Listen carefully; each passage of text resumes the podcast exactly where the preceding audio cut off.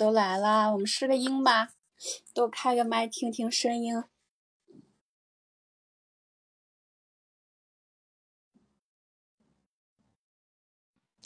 Hello，Hello，Hello，Hello，那个我我在车上啊，就可能会遇到一点点信号不稳的情况啊。就菲菲，你全程在车上呀？呃，我应该一段一段。哦，好的。刚刚就是你你开的时候，我没在开车，我没在开，就是我带着麦的。哦，好。我在副驾座啊。现在声音是 OK 的，对吧？我这边。你这边的风噪很大。啊？对，能听得出，就是是 在车里边。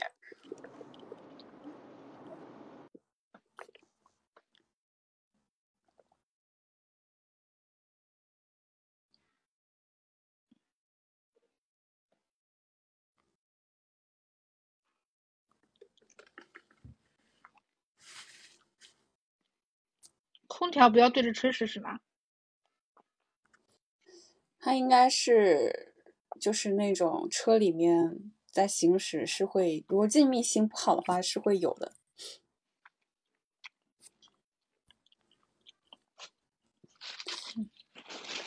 空调。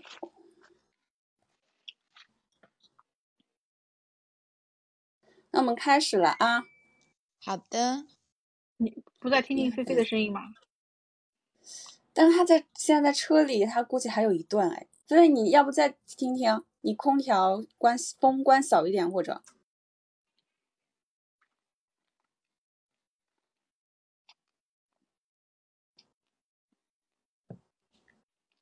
喂，菲菲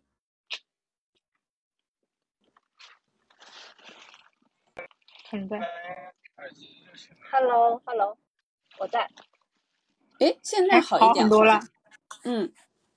啊，你我知道我知道为什么了，因为刚刚我把呃那个那个车上的那个蓝牙也连上了，它就显示风噪大，我现在把它断开了。啊，我刚刚是耳机和那个车上同时连了啊，现在 OK。嗯，好，那我们开始啊。嗯，Hello，大家好，欢迎来到姐姐们的茶歇时间。今天我们要聊的呢是关于一些。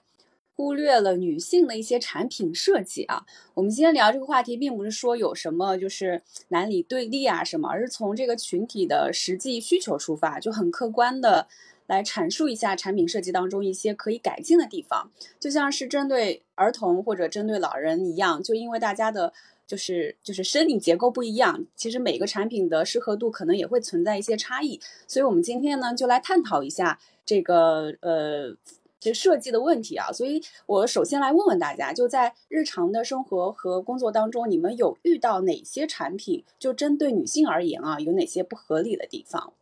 嗯，那那你先来说吧。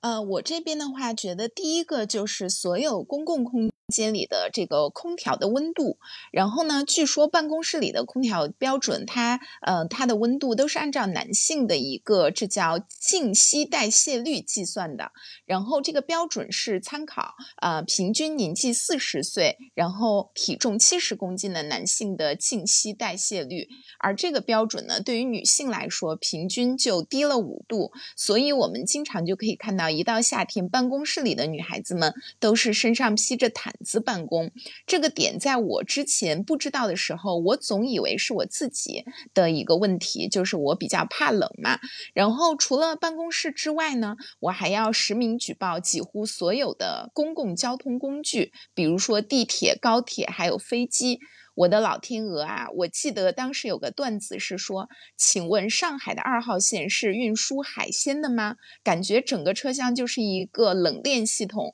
但凡你多坐几站，你都会冷成狗。然后呢，飞机也是醉了。就是我现在已经很有经验了，但凡是夏天坐飞机，我一定要穿上长裤，因为你一旦遇到飞机上的毛毯发完了，你就得忍受全程冻腿的一个煎熬，一路上觉也别睡了，就是不断的用包包挡住腿取暖，或者或者用手搓腿取暖，真的就是很心酸。然后说到这个空调温度呢，我就想到了曾经微博上的一个热搜，说是女的洗澡水温能把男的给烫死。没想到好多人在那个留言区都表达了共鸣，说如果是老婆或者女朋友或者自己的妈妈等女性先进去洗澡，男的再进去直接用前面的那个档位打开花洒的话，通常都会被烫出猪叫声。由此，我觉得也可以证明男性和女性在体感温度上的适应上啊，它是很不一样的。另外呢，就是嗯，洗手间的设置，就是我们都知道，在公共场所上卫生间，你都会发现女生嗯的那个卫生间总是大排长龙，而男卫生间几乎就没有这样的情况。这也是因为就是由于生理结构的不同嘛，女性如厕的时间通常是男性的二点三倍。然后呢，这个设计呢，其实就是男女卫生间大小一样。这个设计者其实并没有考虑到这一点，就是他将男女厕所都设计成了相同的大小。所以呢，其实女性上呃洗手间的时候，她可能有孕期呀、生理期呀，或者是要照顾老人和孩子的一些照护工作，无形中都延长了时间。但其实很多很多，就绝大多数百分之九十九的地方嘛，男女洗手间间的设计都是相同的大小。那么，针对以上这些问题呢，我觉得，比如说。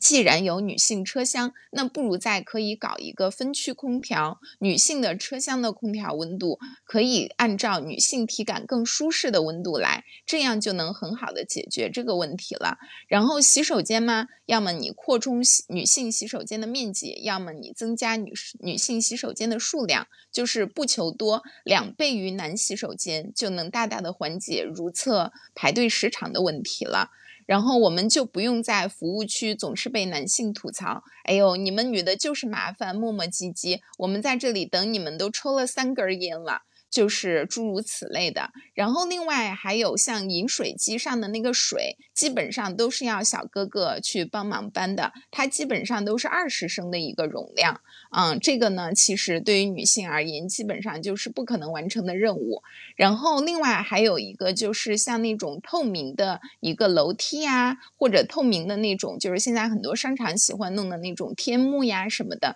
它脚底都是反光的，如果没有穿安全裤的话。就是女性的裙底都会被看个一清二楚啊！这边是我能想到的，在日常生活中见到的几个点啊。我觉得你说的最后一点我还没有发觉，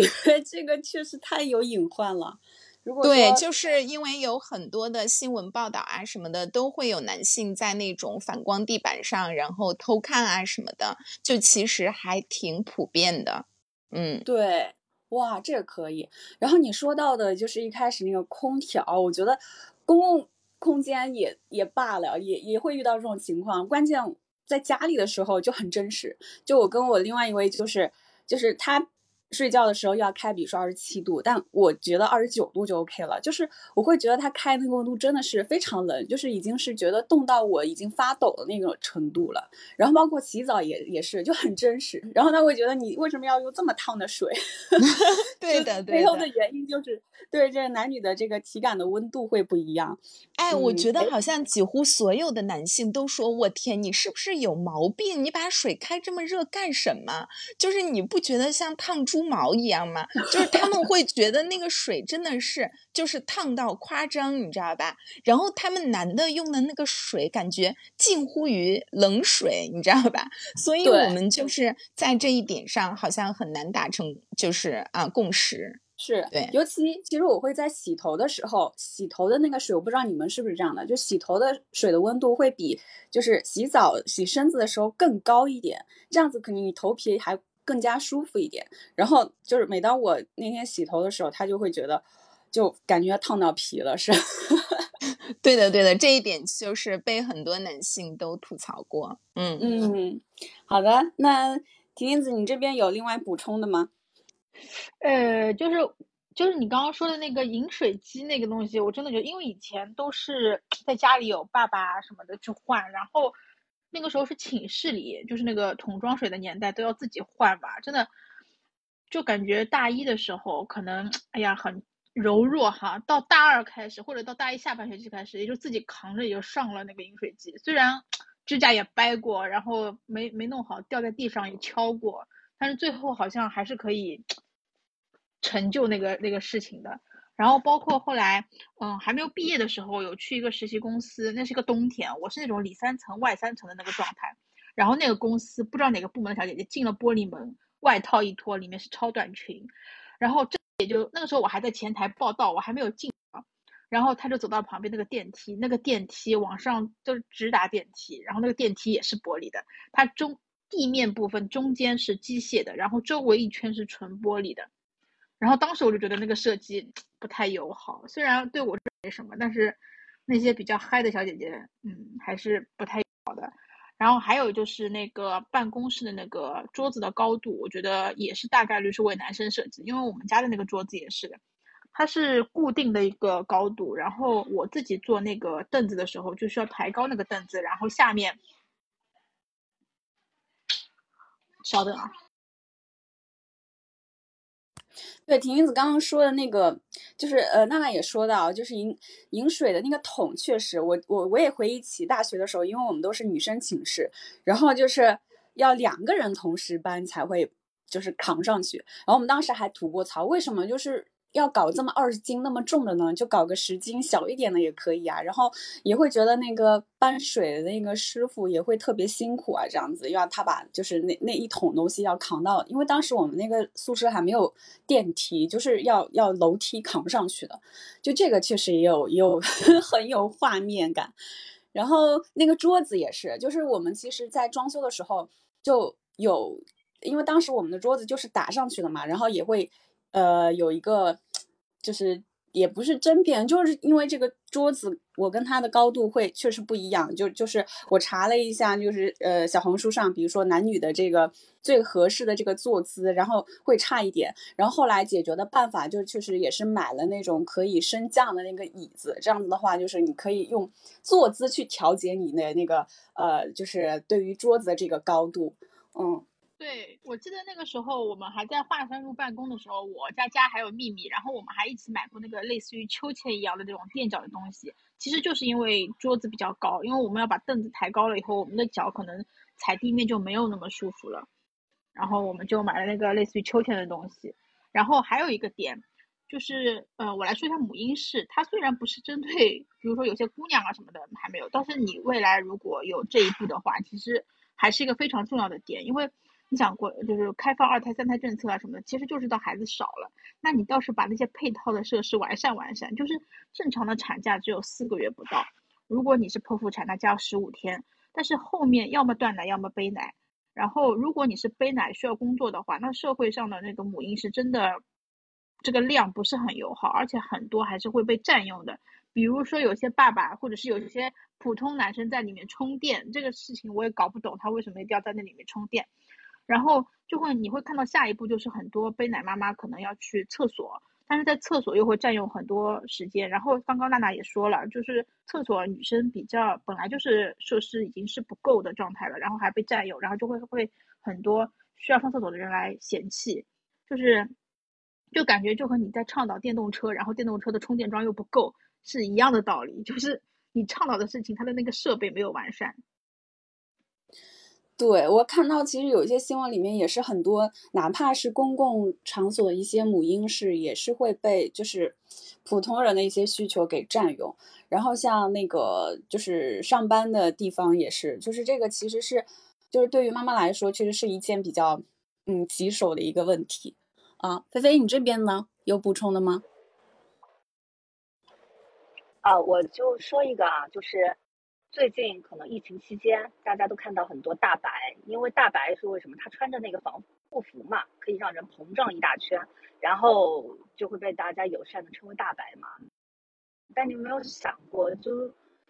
防护服这么肥大是不是正常的？特别是对于女性的医护人员来说，因为我们家是有女性医护人员的嘛。然后其实它最初的设计本意是为了照顾各种身材的使用者嘛，但是。你宽松不是唯一的问题啊，你尺寸和比例你完全不合身材，其实是很多很多情况都不方便的。你可以看到我们小区那些做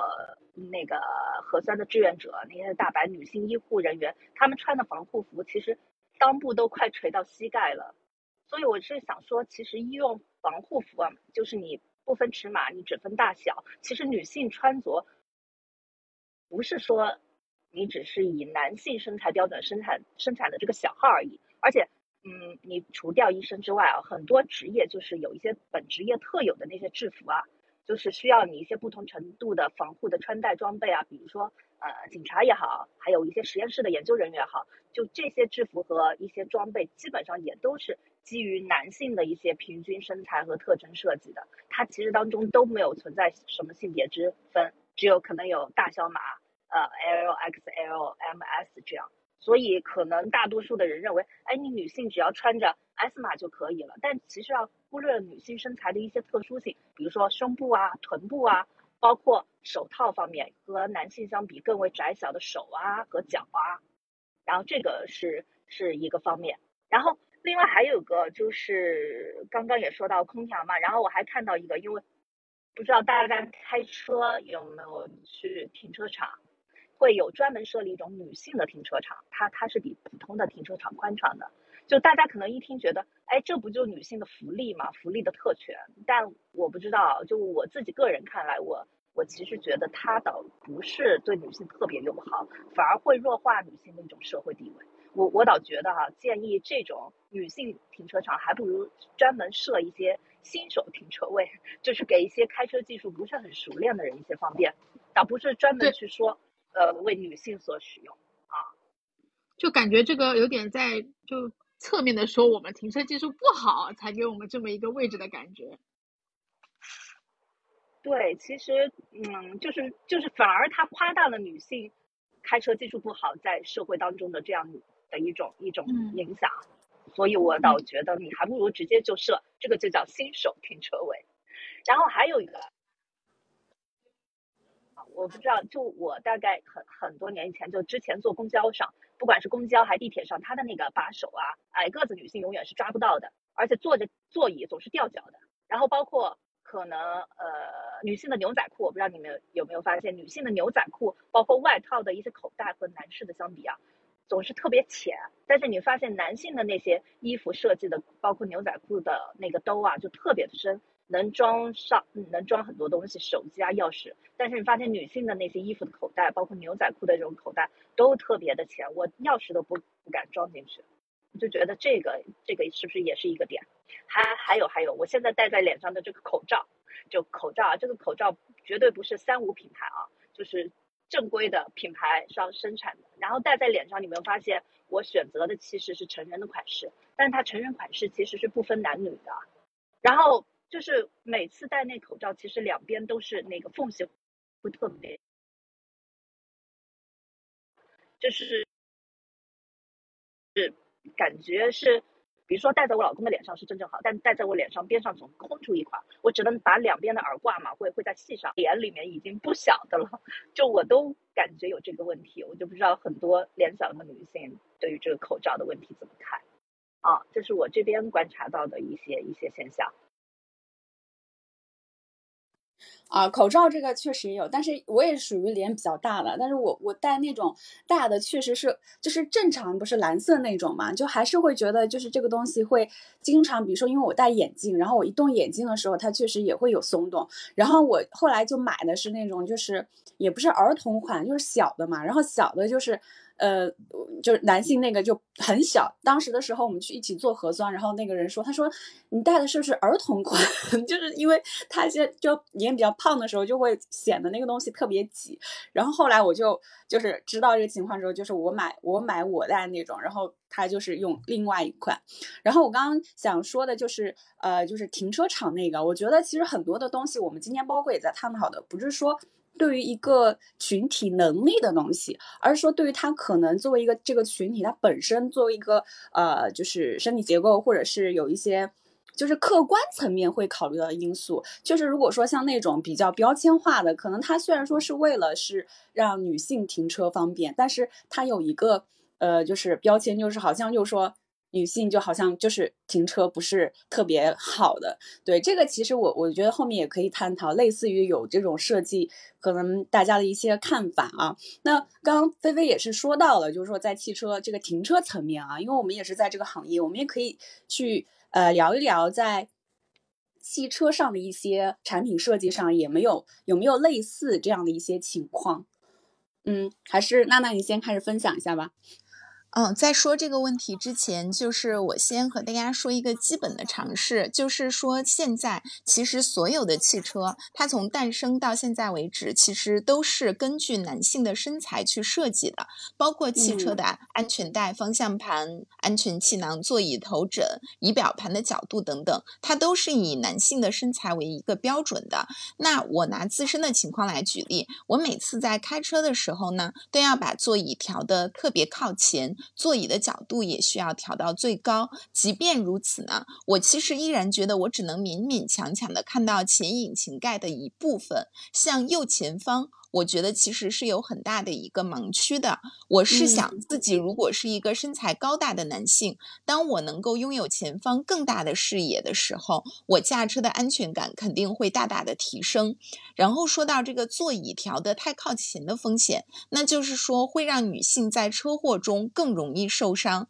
这个呢，其实是有科学研究证明的，就是二零一九年弗吉尼亚大学研究发现，当汽车遭受正面的冲撞时，女性的受伤的可能性要比男性高百分之七十三，这样呢，听下来感觉我们女司机真的都是在用生命开车，都是真正的勇士。然后，因为汽车发生碰撞的时候，气囊安全气囊的弹出速度其实也是根据男性测试那个假人来设计的，而那个男性的标准呢，是通常是身高一米七五，体体重七十八公斤。这个可以对照一下咱们小姐姐的一个。身高和体重其实完全是达不到的，那这样的话就会造成，其实男性，嗯，就是因为他的身材，他在这个座椅上，他距离方向盘的距离其实是比我们女性要更远一些些的。也就是说，我们女性坐的更靠前的话，它气囊往往还没有完全展开，就碰到了女性的身体，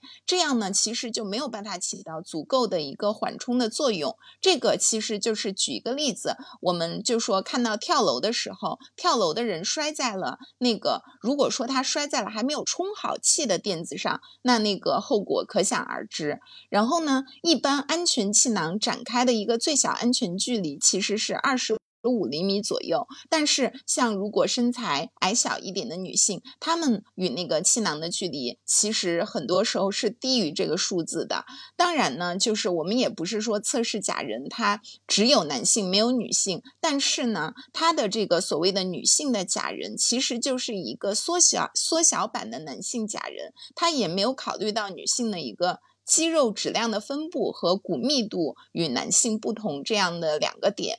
而且呢，就是汽车厂商在实际的测试中，基本上只只把女性假人放在那个副驾驶或者后排，就是放能放在那个驾驶位的，嗯，测试的标准其实是很少的。像像欧盟的那个汽车碰撞测试里面，它只有一项实验是要求把女性假人作为驾驶员，嗯，进行测试的，而美国的汽车碰撞测试就是完全没有说女性驾驶假人作为驾驶员的这样的一个要求。另外就是还有这个头枕啊，就是发生车祸的时候，车辆就是突然加速或减速，人的颈部就会过度的前伸或者后屈。造成这个颈颈椎半脱位、颈髓骨折啊、颈髓损伤等等。这个时候呢，如果头枕会为头和颈部提供支撑的话，就会嗯避免了这个剧烈的甩动。而在那个汽车碰撞测试中呢，就有一项专门针对这个头枕的一个保护性能的测试。但是呢，这个测试基本上也都是用男性假人来做的，而这个女性的颈部的肌肉普遍还是不如男。性的这个也就导致了，就是很多头枕对于男性而言它是 OK 的，但是对于女性而言其实并非如此。所以在女性遇遇到汽车追尾的时候，就是更容易发生颈椎受伤的这样的一个情况。嗯，就是瑞典二零二零年也有一项研究表明，就是汽车座椅对于女性而言它太硬了嘛，就是能够提供的缓冲更小，加上女性的轻体呃身体更轻，那你车祸的时候你向前跑出的速度，因为你的身体更轻，你要比男性更快，所以你的颈椎也更容易受伤。然后另外，嗯，我要说到的就是这个安全带对女性而言其实也是很大的一个安全隐患，因为我们都知道安全带它其实考虑到舒适性的时候，我呃考虑到舒适性，我们在系它的时候，它其实会有一定的松弛量。嗯，它不会完全贴合身体，但是你发生碰撞的时候，你的安全带会迅速的拉开，触发到那个锁扣，把乘客固定住。也就是说，在那个安全带锁住之前，人体其实已经发生了位移，而这段位移越大，人体在碰撞时产生的这个相对运动速度也越大。就有可能造成呃安全带造成这个呃胸部损伤啊、盆骨骨折、腰椎损伤等等，这个就是传说中的安全带综合症。这个是因为什么呢？就是其实是因为女性她这个胸部嘛，导致安全带与胸骨的距离其实更大，所以在碰撞发生时，它的这个位移也就比男性更大。所以呢，就是在同样的条件下更容易得这个安全带综合症。所以。就是综上所述，我觉得基基本上汽车上的很多的配置，对于女性而言，就是这种东西，就是我们说不怕一万就怕万一，其实都是存在很大的风险的。就是听完了以后，觉得女性开车真的是一件很冒风险的事，啊，这是我的一些观点。嗯，我觉得其实是关键在这个安全的问题上啊，可能你。关注到一些舒适问题上还是小问题，主要是你发生一些可能最激烈的碰撞的时候，这个对，呃，真的是对于女性的可能安全上的这个问题是比较大的。我也看过有个研究，就是说，呃，娜娜是刚刚说到的，就是大概率就是女性会就是呃在车祸当中可能这个受伤的一个几率，然后这里有一个嗯更。更具体的一个分法，他说是轻伤的，就发生车祸的时候，女性更容易受伤，然后轻伤的可能性要比男性高百分之七十一，重伤的呢要高百分之四十七，然后死亡率要高出百分之十七。这个就像娜娜刚刚分析到的，就很多的。呃，前期碰撞测试啊，什么测试的时候，他那个假人他就是按照男性的这个基准去做的，可能就是在这个问题上，呃，跟女性就是我们刚开始说到的这个生理差异是有是蛮大的。那在安全测试上，可能也是我觉得也是一个很好的提议啊，就是因为。嗯，有一些极端的情况是这样的。刚刚可能大家都觉得是大多数人会以这样的一个参照去做一个测试，但是其实这个影响到我，包括我身边有很多就是，呃，就是身材稍微娇小的女生，可能只有一米五五或者五六这样。他们当时在就是咨询买车的时候，我给他们哎提供这辆车那辆车，然后他们说我有去试驾过，但是我的脚踩不到那个刹车，就我踩不到底。我当时就觉得天呐，就是还有这样的问题吗？就是 我是觉得你开车的时候还居然有这样的一个嗯群体，他是踩不到刹车的底的。然后我就当时还还跟有一个行业内的一个人说了一下，他说尤其是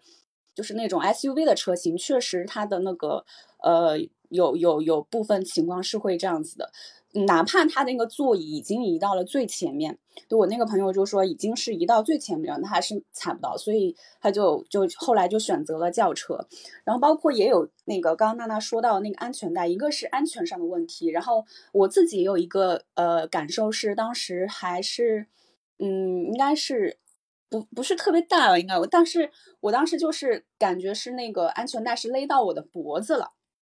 就正常情况下，那个安全带应该是就是到肩，然后就是就是呃胸下面就是扣上了。那那个时候我就觉得哇，这个安全带很不舒服，它就是会那个滑到那个脖子梗的下方。那如果说我觉得呃这个是一个不舒适的情况啊，但如果说更更严重的去考虑这个问题的话，它也会会因为你是在脖子这个位置嘛，其实还是会有影响到一些嗯安全的啊。我们看到有一位听众。呃，啦啦啦，你好，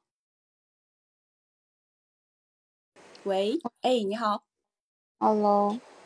哎，哦，是位小姐姐啊。我们现在在探讨一些关于汽车设计上啊，可能针对女性群体有一些就是不是特别友好的地方，你也可来可以来分享一下。我觉得那些汽车都没有我特别喜欢的。我我之前喜欢那个 Smart，然后它又停，它也停产了，然后就没什么我很喜欢的。我感觉那个安全带好像确实系的都很不舒服。我也没，因为我也不是这这方面专业的，我也不懂。然后我只是在想，是不是很快就可以不用我们自己开车了呀？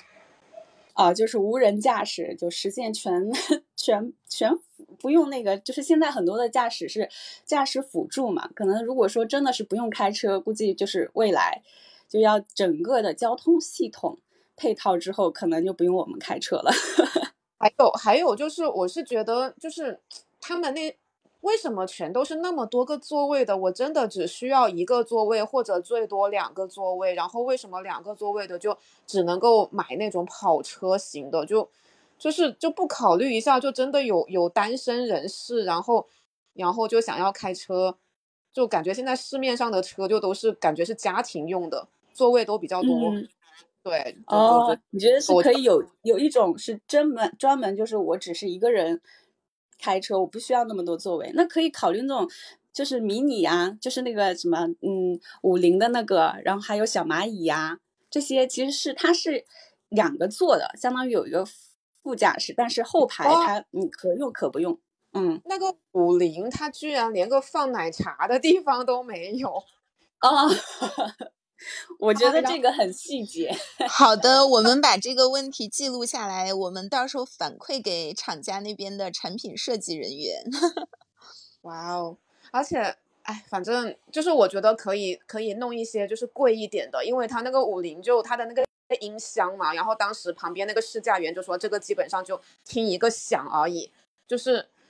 然后我感觉。就是五菱也是低配版本的 Smart，就是也没有 Smart 那么的好看。然后，嗯，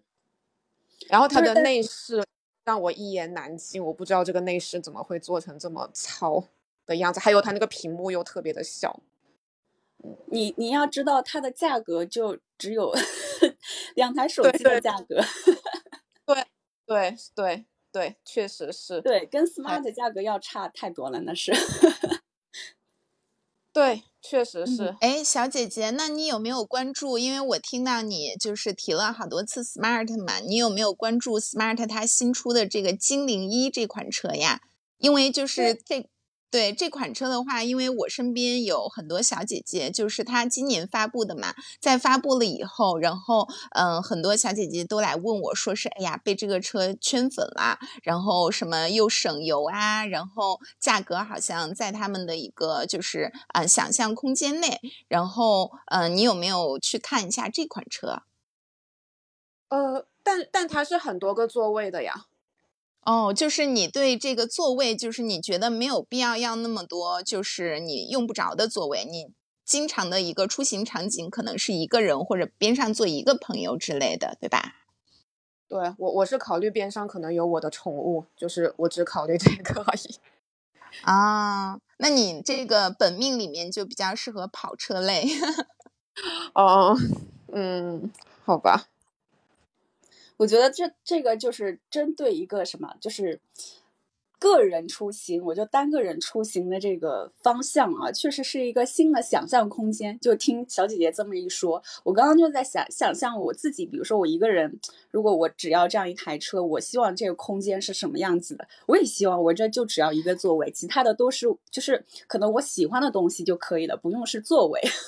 哎，其实这个小姐姐刚才提到的这点，我非常认同。就是其实我们知道，就是对于很多单身女性，或者说就是家。家里面有几台车的，然后他只是这台车就是自己日常去开的情况下，那基本上都是自己一个人出行的时候特别多。就像我，就是我经常百分之九十的时间，可能我车虽然是四个座位啊，是虽然是五座，但是我都是啊一个人开。所以这种情况下，就是在很多国外嘛，就是对于这种情况，他就会多收一个就是车辆的座位空置费。啊，就是他觉得，因为你这样很占占用道路资源嘛，所以就是，对，所以就是小姐姐提到的这个，就是嗯，希望更多一些两座的车啊，甚至像 Smart 那样啊，就是我我真的是把空间就是运用到一个短小精悍的一个地步程度，然后也是会满足相当大一部分的人的这个用车需求的，我觉得，嗯。嗯，而且主要是嗯好停车，好停车，对，比较灵活。就是我发现，就是现在看那个，就是五菱宏光迷你在路上的时候，哇，真的是太那种感觉，就是就像个精灵一样，就特别就是灵活。对，嗯、那婷婷，你这边有什么另外补充的吗？嗯，我先说一个我自己没有遇到过，但是是国外有一本书，其实说的大概的东西就是娜娜之前说的，就是它像那本书叫《看不见的女人》，然后它里面就有很多哦的数据，看到过。嗯对，它用很多的数据去支撑了一个论点，就是部分女性在车内的一个受伤以及死亡，其实就是因为当时汽车测试的时候所用的假人的那个体型其实是男性的标准体型，因为过去很多测试和研究，包括一些嗯，就是收集的数数据都是按按照男性的那个偏向于男性吧，就这么说。然后这是一个我没有经历过的一个就是汽车上的设计的一个问题。然后其次是三个我自己经历的问题，一个是可能是因为身高和驾驶习惯的原因，我喜欢把凳子挪到很前面。然后就是你们刚刚说的那个安全带卡脖子不友好，这是我自己亲身经历的，而且是有多款车都是都是有这个情况的。然后其次，我是一零年学的驾照，当时是我年纪小，力气不够，还是怎么样？师傅是让我们把车停死了以后打方向盘的，那个方向盘巨重无比，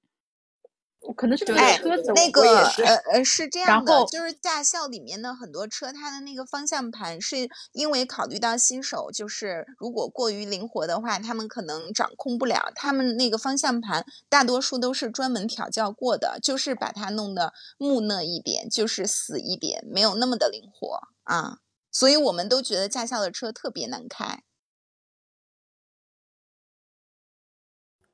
哦，就它本身就是它会在呃这个设计当中就会故意设置的重一点，对的，对的，对的，嗯，嗯。哎，小迪，你接着说。嗯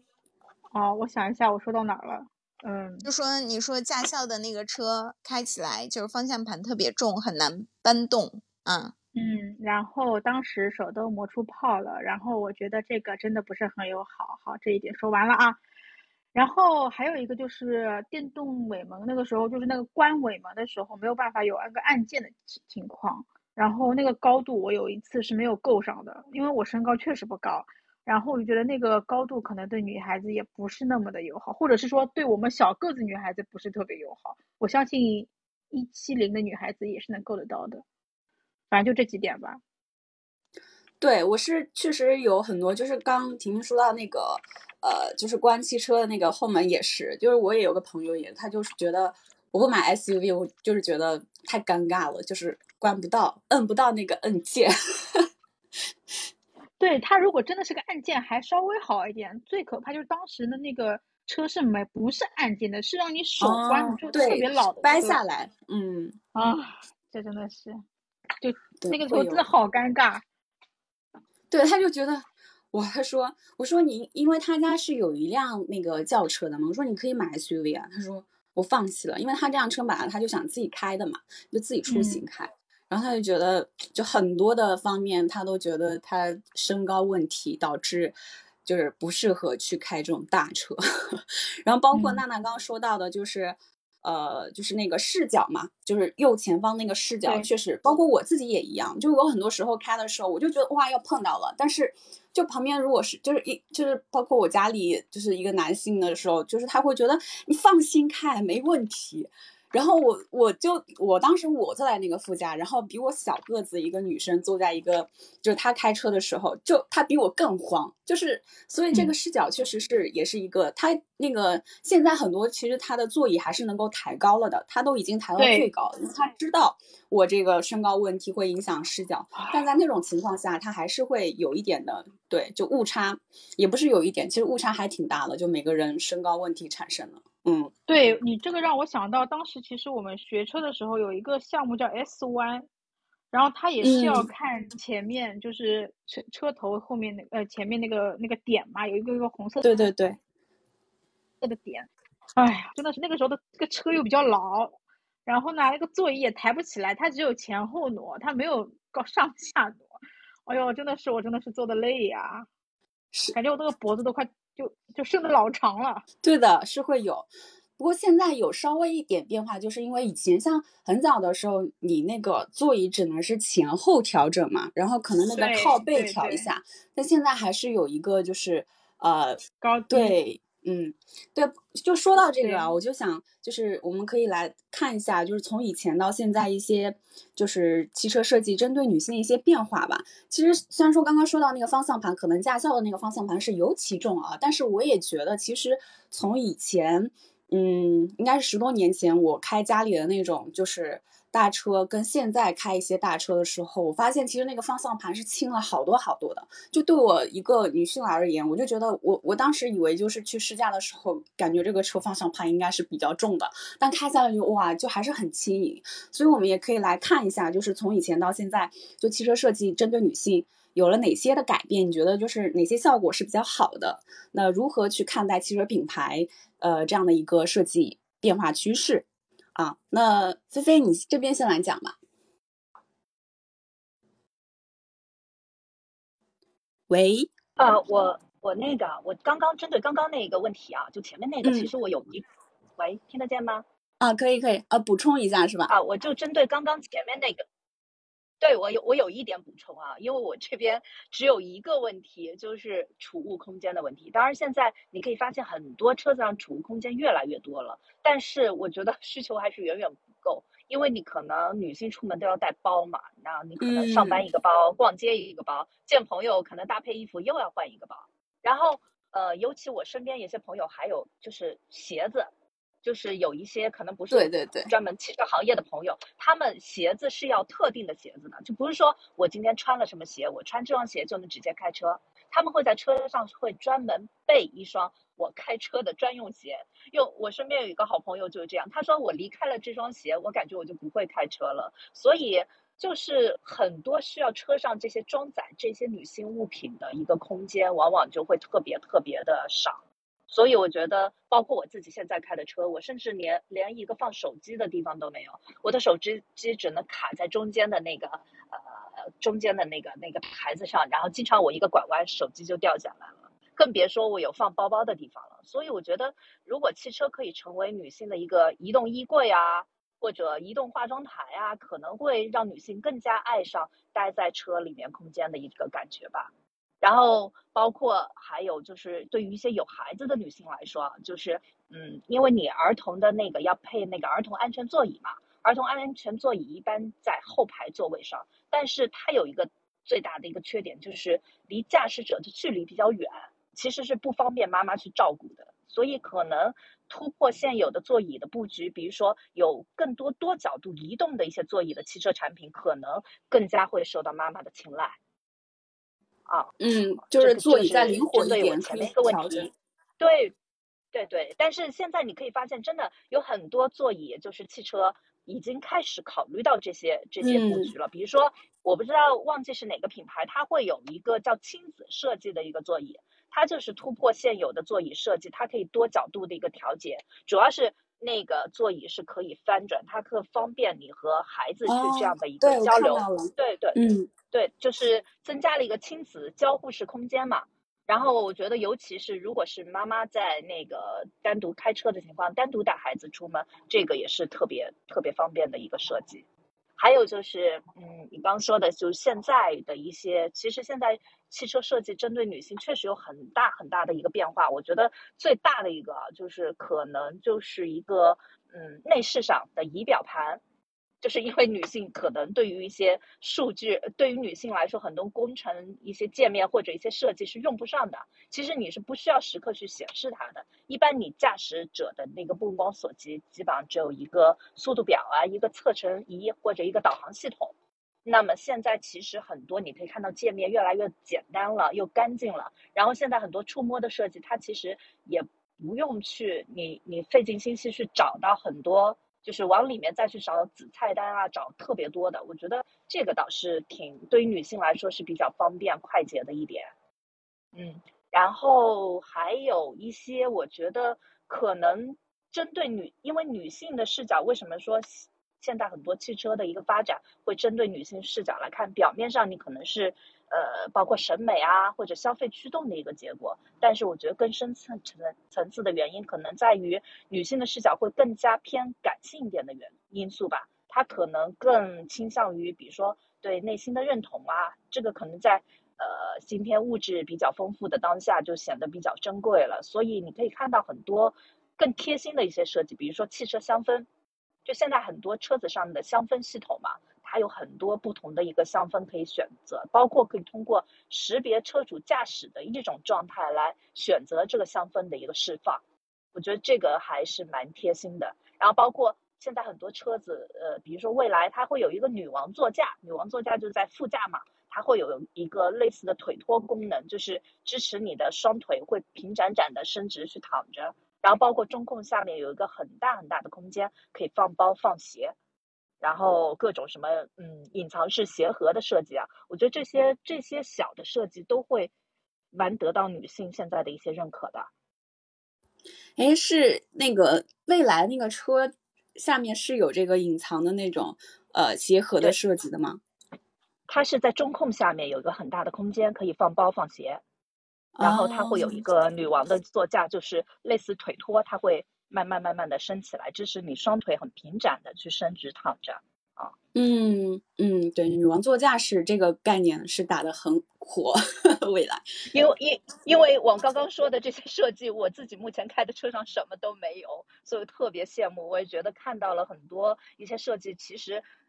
呃。不光说是说我针对女性设计，只是往哎颜色变得更加女性化啊，或者更加的小巧可爱啊这些方面靠，而是真正的实实在在的考虑到女性的一些需求。我觉得这点方发展的方向就是很好的。嗯，对的。OK，好，那婷婷你这边呢，有没有一些观察到的设计方向的变化？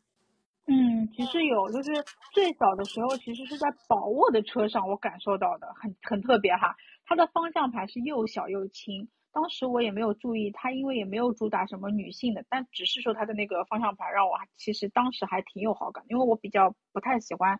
比较大而且比较硬的那个就是方向转盘嘛。然后后来是现在也有一些车子是它把方向盘做的比较精致了，然后更适合女性的一个握感。然后还有一些车子它不是提出了很多什么守护模式啊什么嘛？虽然它只是把一些功能。嗯，集合在了一起更方便操作，但它实际使用起来的话是会比较顺畅的，就是你不用去一二三四开很多个东西，然后它会把一些功能集合在一起嘛。至于整个改变的效果好不好，见仁见智吧。就是用得上的功能，我觉得都是好的。就是它能为女性去着想的这个初衷肯定是好的嘛。它它它踏出了这个第一步，还是要值得鼓励的。就是从女性角度去设计车子，其实并不是一个非常新鲜的一个。一个题，但是真的要做好，其实很难的。就，嗯，就女性化这个趋势的苗头，其实是越来越明显的。就像早些年，其实我们有谈论过国潮风该怎么体现，它其实需要一个很长的一个过程，因为元素还是很多的嘛，有历史啊、文化艺术这些东西，怎么在车子里去体现，它是一个很微妙的一个东西，而且它需要一个时间去评判。就女性元素，它一定是粉粉的、毛茸茸的嘛，就是它。不一定是，就像菲菲刚刚说的，就是空间也好，就是一些嗯，就是座椅呀，包括一些嗯，就是那个叫什么，就女王模式的那个脚脚垫还是什么脚脚托？对，嗯，对，那个脚托也好，它只是就是为了女性考虑的种种因素，它其实都是，但具体又是什么东西，它很难去说的明白。就车子现在其实越来越像一个配饰，它不是一个简单交通工具，它未来还会介于。嗯，交通工具和配饰和电子产品等比较多元的一个定位吧，就是所以这个这个时候，如果车子出现一些针对女性的改变，或者是说更多元化的一个定制化的一个服务的话，还是很有必要的，我觉得。嗯，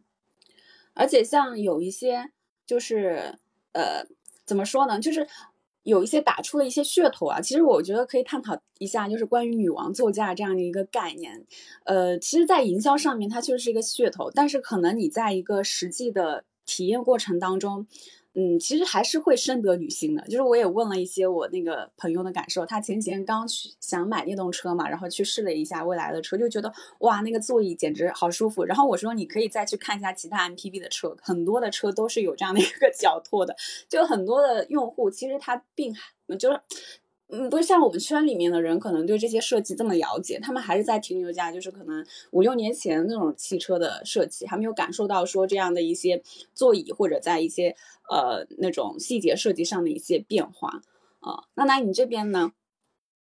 呃，我这里来补充的主要的一点是，因为我们现在可以看到市面上百分之九十九所谓的打出，哎，我们要更关怀女性，然后要为女性啊设计更符合她们审美的车。我觉得大多数还是停留在所谓的外观设计或者内饰的一些配色啊，或者是造型设计上。但是，让我们回到就是这个事情的一个核心的本质的问题，就是说，如果安全。就是是一辆车最最最最重要的元素的话，那其实，在准备这期节目的时候，我查到了一些资料，我觉得还是很震惊的。因为就是啊，有一个资料显示，就是针对我们上面提到的所有的安全问题啊，就是直到二零二零年。就是美国才有一家跨国公司研发出了新的假人，叫这个啊 T H O R。然后这个假人运用了更先进的仿生技术，它把那个女性假人的肌肉质量、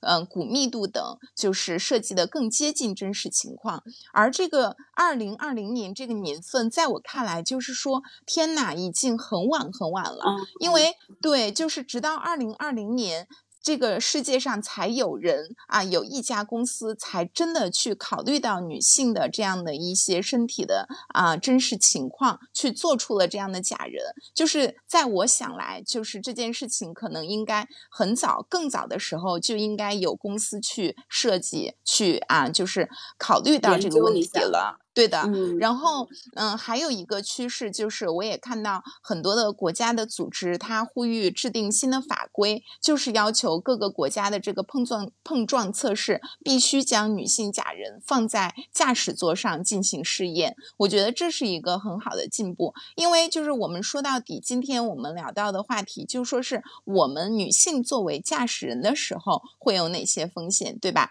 但是你在很多碰撞测试里面，你并没有把女性作为驾驶人，你进行测试，那你这个呢？汽车说白了，你是不是主要也就是给男人啊，给男性去售卖的？对。然后另外的一个，我们说到安全带这个问题，我也看到，就是直到二零一七年，我们国家。才有人成功申请了这个女性专用的安全带的专利。这种安全带，它其实就是说可以额外的固定女性的胸部，然后它还增加了一片护颈带，减少了这个女性颈部受伤的可能。就是，嗯，我觉得这两个年份的话，在我看来，就是真的。如果我不去查资料，我没有想到这么晚以后才会有。公司做成了这件事，但是更加令人觉得，嗯，比较难过的是，直到现在为止，我们可以说市面上百分之九十九点九九的车，它其实在量产这样的一个范畴内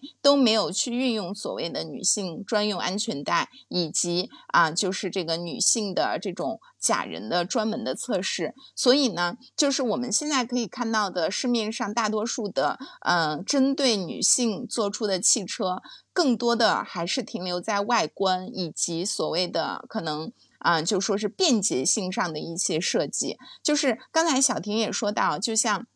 欧拉嘛，它主要是打造这个专属于女性的座驾。我看到就是他们在车上确实做了很多的这个就是便捷性的呃设计，比如说就是在一个隐蔽的位置有一个隐蔽的按键，然后女性驾驶员如果安全受到威胁时，你伸手碰触一下，就可以在静音的情况下将车内的影像和位置信息。发送到预定啊预先设定的五位紧急联系人手机里。我觉得像这种设计，它其实就是实打实的解决了女性安全受到一些啊就是挑战的时候可能会触发的一些。嗯安全问题，嗯，包括就是它会有一些刚才就是前面两位姐姐也提到，就是一些界面的 UI 设计也是更加的嗯简洁，它都采用了这种一键开启，比如说这个一键开启雨刮和灯光啊，一键开启这个呃就是乘风破浪模式，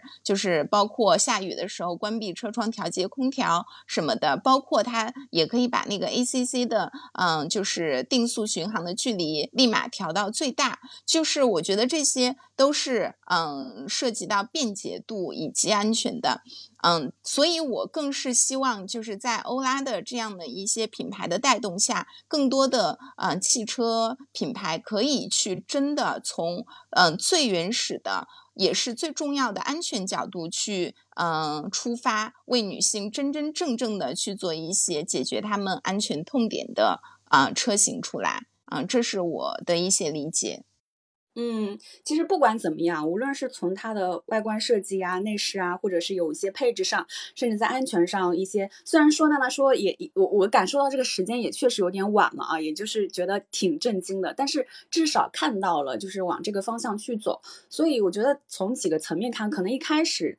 女性在整个的汽车市场里面的比重可能不是特别大，那这个时候可能大家也没有引起那么多的一些注意啊，可能以后。觉得现在就觉得女性这块市场大了之后，大家也只是在市场的层面去考虑女性的喜好，所以很多的时候，它是从外观的设计或者内饰上面去考虑使用当中，它他们就是大多数的这个就是偏好的问题。那像可能一开始什么，就是刚刚小姐姐也说到的，就是 smart 呀，还有宝马的迷你啊，甚至一开始那种甲壳甲壳虫的那种设计，就是不像是很早的时候那种呃汽车是很。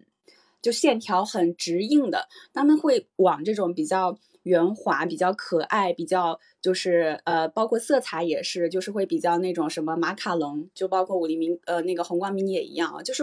往这方面去先适应一下女性的这些偏好。那包括刚刚娜娜也说到了很多的这种配置，也是考虑到女性在使用过程当中的一些便捷性的问题。那呃后来也就是我们也看到，就是有很多品牌在。把这个女性去呃要做怎么样的一个车，尤其是就刚刚说到欧拉的品牌，其实我们就是怎么说呢？不去看它可能在市场层面去打出多少口号，但是这是就是。从一个最基本的一个点看，它是让我们看到了这些汽车品牌都已经开始就关注到女性这样一个群体，从女性群体去出发去呃打造一款车。那我们也很希望看到，就是说娜娜刚说到的一些，就是在前期的。呃，测试就是包括有一些更重要的是安全测试这方面的一些呃东西，能够尽快的在汽车制造过程当中可以落实的。那这是让我们觉得就是作为女性更加有安全感的一个一个就是呃设计啊。嗯，小姐姐，你这边有没有就是类似就是我们刚刚说到的这样一些设计方向的一个补充啊？喂，哎，你好，小姐姐在吗？OK，那我们还是往下走啊。就是刚刚说到的是我们现在看到的一些汽车方呃设计方向上的变化。那针对未来，未来的话啊，就是我们希望说，针对女性群体而言，还能有怎么样的一些改变？我们可以天马行空一点，就可能有一些设计并没有说很快的落实，但是我们可以提出，就我们因为今天都是四个姐姐嘛，就代表性的提出自己的一些想法啊。那那你先来分享一下吧。我觉得还是我刚才说的，我希望这些厂家不要只是为了迎合女性的视觉审美，把他们的所谓针对女性的产品，嗯，就是主要发力点放在这个呃车色啊，包括外观的一个卡哇伊的形象上。我希望他们把所谓的真正的。这个关乎到女性生命安全的硬核技术，尽快的大规模的量产到他们的产品上。我觉得先把这一步做到，就是再说其他吧。嗯嗯，就还是安全是最重要的。对的。OK，啊，婷婷你这边。嗯，我其实说一个天方夜谭的，因为现在不是说小孩子要到。是十二岁嘛才能坐在副驾驶嘛？其实我还挺想让，就是我自己开车的情况下，能让孩子在旁边，这样的话，其实我也只需要两个座位就可以了，就是便于我照顾。要不然我一个人开车，现在带孩子孩子在后面，其实特别不方便。之前说的那个什么亲子模式，他也是说妈妈是在呃小孩在副驾驶可以转过来，然后妈妈是在后排的右边的嘛。就是那个模式，其实对于单就是女生一个人开车带照顾孩子来说，其实并不是很友好。对，针对这一点的话，其实还是要在前期，比如说一个孩子要坐在副驾，他也需要有一个可能针对儿童一个身高或者他的体型构造做一个假人，也要去做相应的这种测试。对，这样之后，对，因为也是考虑到当时就是十二岁，就是之前的小孩会不是特别安全，坐在副驾。嗯，对，所以这个还是要从深度去去设计一下。对，因为按照我们现在的这个。呃，结构的话，确实，如果说还在后面，就也很不方便，而且其实它也会一方面影响你的开车的这个注意力，因为你时不时的可能从后视镜或者从哪里要看一看，就是后边自己娃是在干嘛，或者他怎么样。然后如果是可能在旁边的话，你会就是就是距离感让你觉得更加就是有安全感一点。嗯，菲菲，你这里呢？啊，我蛮认同刚刚娜娜的那个观点啊，就是说，其实呃，适合女性的车从来都不是说我只要加个花花绿绿的外观，满足女性的审美需求就可以，它其实就是一定要切实的从女性的习惯、偏好、特点出发，就是比如说适合女性的高度啊，更轻便的操作，或者更适合女性的就一种呃呃乘坐或者操操作方式。那比如说为女性做好设计，其实和做好设计这这两。个条件其实都是相同的，就是一定不是说我这个车子打上，哎，我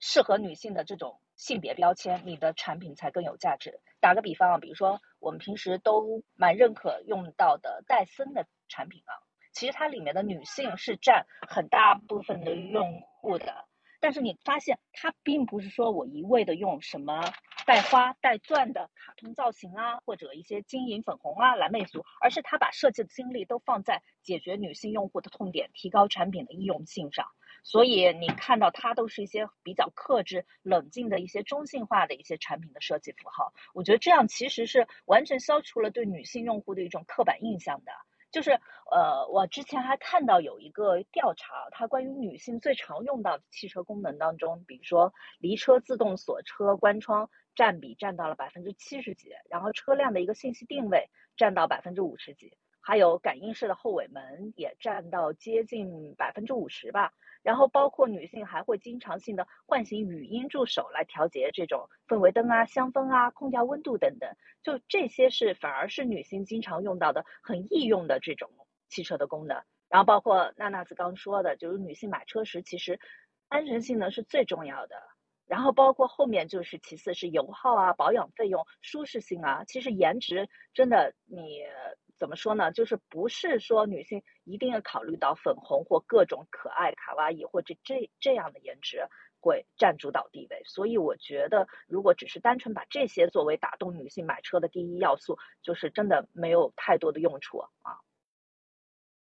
对，所以其实我们聊下来还是比较要。关注到这个安全和实用性上啊，就是可能有一些啊颜色啊设计啊，或者一些可能花里胡哨的，其实只是一个呃营销的点，它也并不是说真正能给到女性在驾车呃驾驶层面上的一些就是安全性的措施。所以我觉得就是在整体的这个设计方向上，确实。我觉得我们这一期讲的确实也也是很有一个启发点，就讲到了很多一些呃当中女性隐患啊，所以我觉得可以让就是更多的汽车工程师们吧，就是可以关注起来。然后我想说的有一个也是比较天马行空的点，因为我自己在做那些 MPV 或者一些就是怎么说一些微型面包车的时候，其实会觉得那个